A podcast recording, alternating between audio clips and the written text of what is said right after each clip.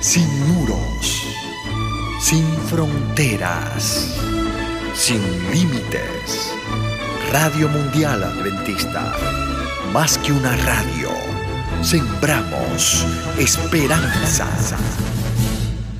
Salmo 55.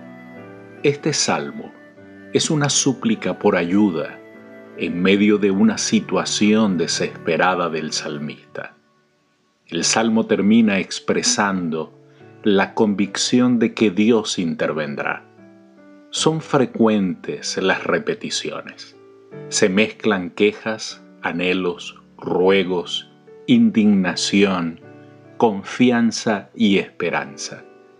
Este salmo es el grito del alma de uno que quisiera huir de la tristeza para refugiarse en la soledad. Versos 1 al 4. Escucha, oh Dios, mi oración, y no te escondas de mi súplica. Está atento y respóndeme. Clamo en mi oración y me conmuevo. A causa de la voz del enemigo, por la opresión del impío, porque sobre mí echaron iniquidad y con furor me persiguen. Mi corazón está dolorido dentro de mí, y terrores de muerte sobre mí han caído. El salmista sabe que sólo su muerte satisfará a los conspiradores. Siente que se cierne sobre él la sombra de la muerte, y eso le causa terror, temor, por eso esta es una oración desesperada, pidiendo refugio y seguridad.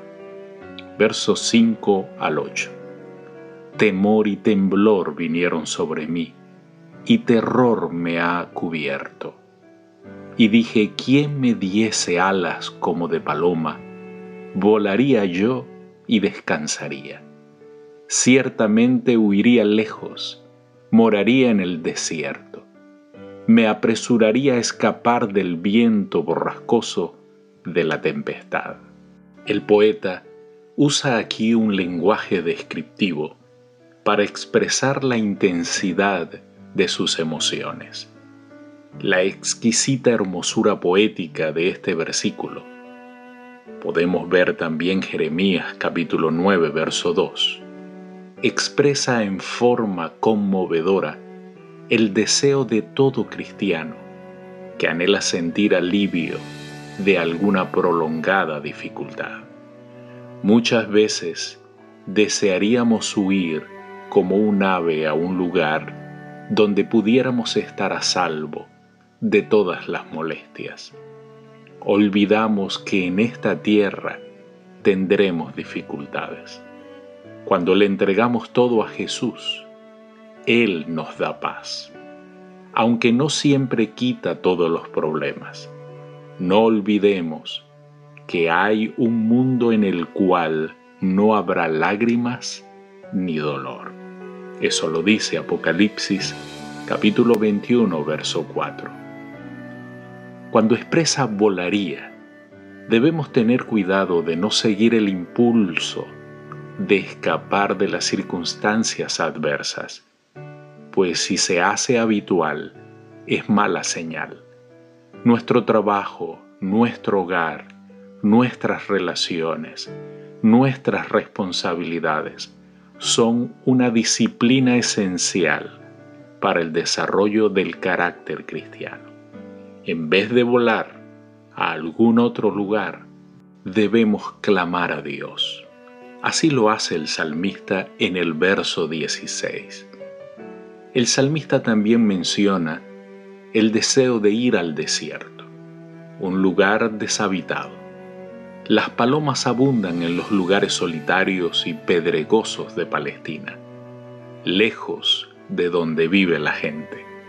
Este era el deseo intenso del salmista. Versos 12 al 14.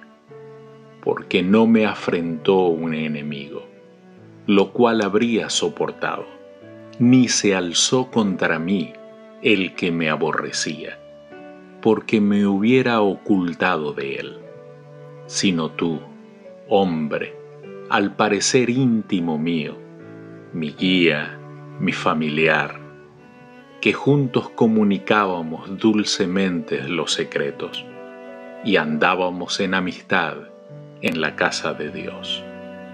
Pareciera, después de referirse al conjunto de conspiradores, que el salmista alude a una persona.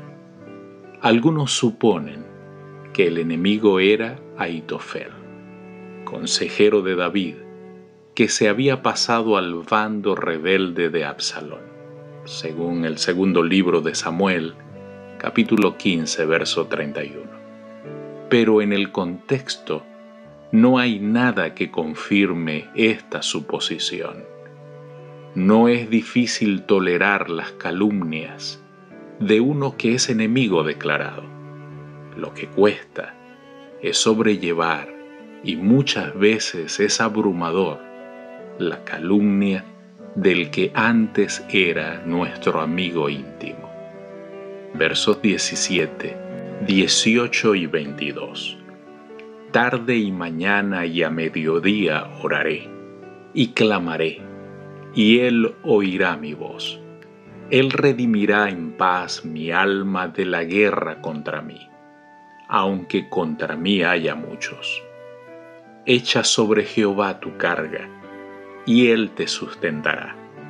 No dejará para siempre caído al justo. El salmista aplica para sí estas promesas hechas a los justos que dependen de Dios. También las comparte para todos los que quieran aprender de su experiencia. Dios no siempre quita la carga, pero sí sostiene a los que avanzan con fe. Querido Dios, gracias porque una oración, una súplica, nunca queda sin respuesta. En el nombre de Jesús. Amén. Dios te bendiga.